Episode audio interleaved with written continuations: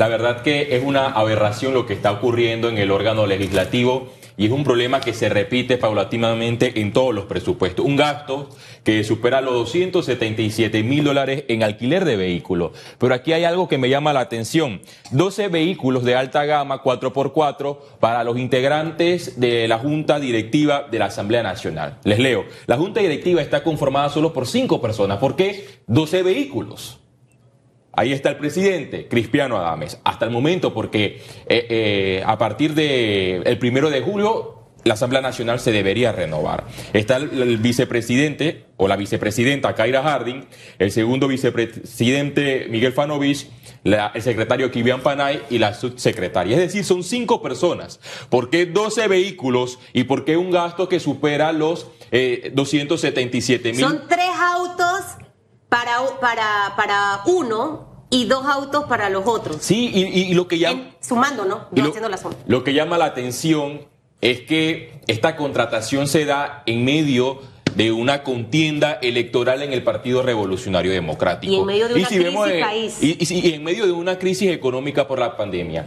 Y si vemos en las redes sociales, los diputados, los fuertes, los que dicen tener el músculo político en el órgano legislativo, los que tienen intenciones también de quedar en la cúpula del partido gobernante, se toman fotos con los miembros de la junta directiva.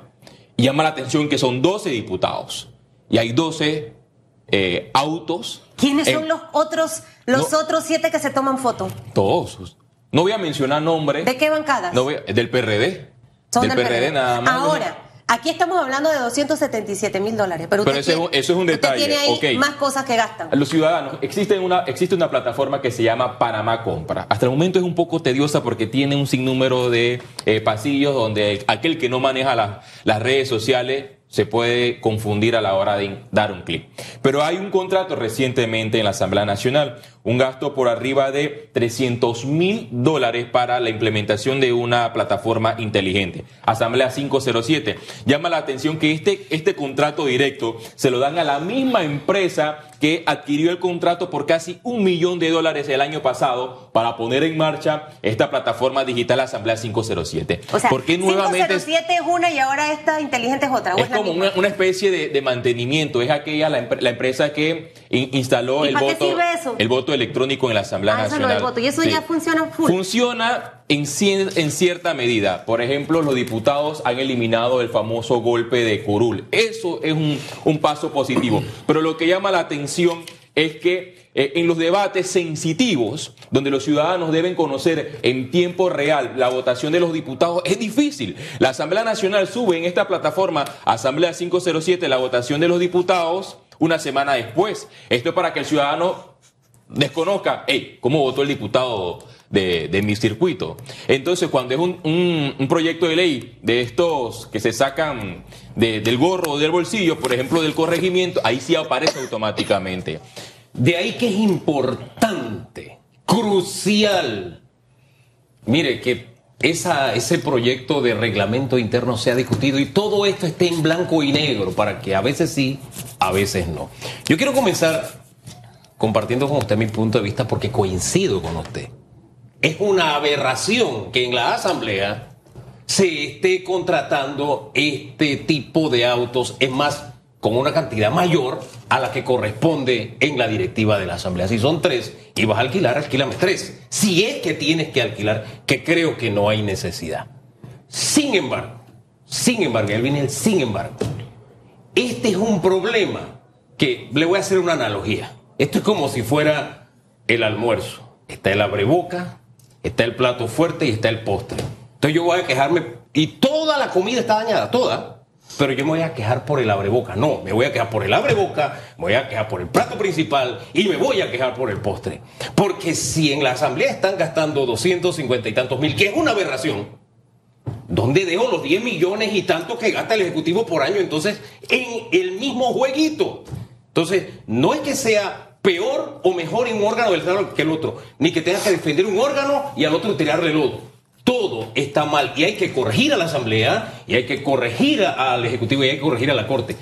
Mire este detalle. Hace unos días, don Harry Díaz dijo en debate abierto algo que a mí me sorprendió. La forma en que se dan los debates en el Pleno. de, para poner un ejemplo de otro órgano del Estado. Y ahí volví a decir lo mismo que he dicho y tengo que ser consecuente con lo que he dicho a lo largo de mi carrera periodística. Yo dije, wow, las, los plenos de la Corte deberían ser transmitidos en vivo como se hace con la Asamblea. No. Así también con, el, con, con lo que pasa en, en el gabinete. ¿Por qué? Porque viene y me dice, no, lo que pasa es que la magistrada tal esperaba la señal del magistrado tal para votar a favor o en contra de.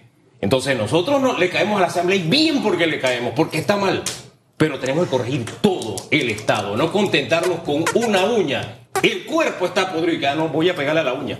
Tenemos que pegarle al cuerpo. Es que pareciera que los tres órganos le- del Estado le tienen pánico a, a la transparencia, a poner todo en tiempo real. Ahí está el detalle. Nada más no ellos, todos. Pero ahorita vamos con la asamblea y le pongo tarea. La otra semana que viene con análisis, vamos con el órgano judicial y así sucesivamente para hacerlo ordenadamente.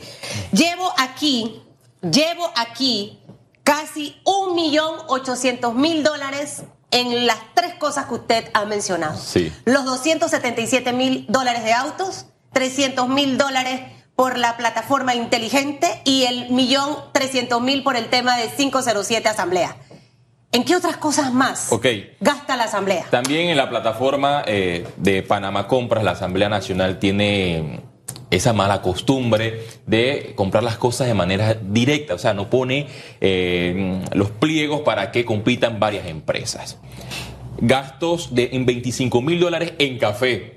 ¿Qué pero- café es ese Geisha? No, un café barato, no voy a mencionar marca ¿Pero esos para- 25 mil dólares No. mensual o cómo es la cosa?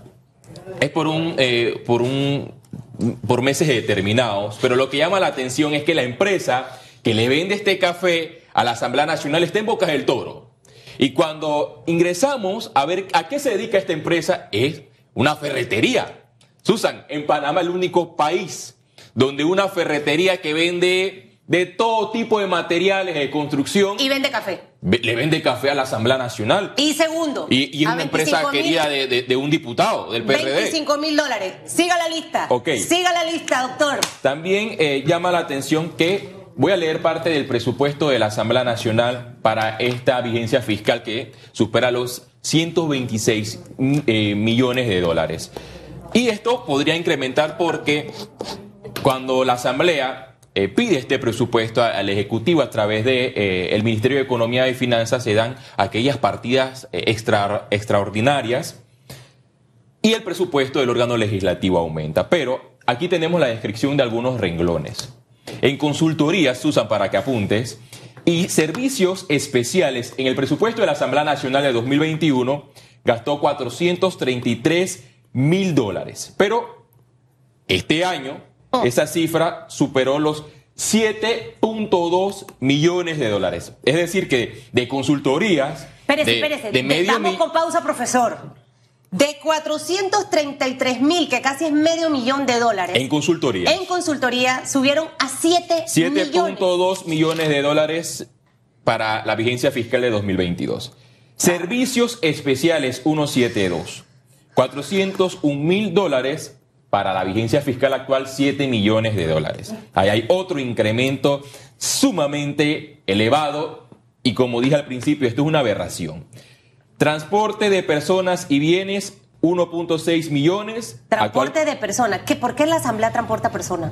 Ellos son dibujo o, o- o- No, o el metro. eh, ellos ingresan, ellos tienen este presupuesto destinado al transporte porque a nivel nacional hay distintas oficinas del órgano eh, legislativo. Ajá.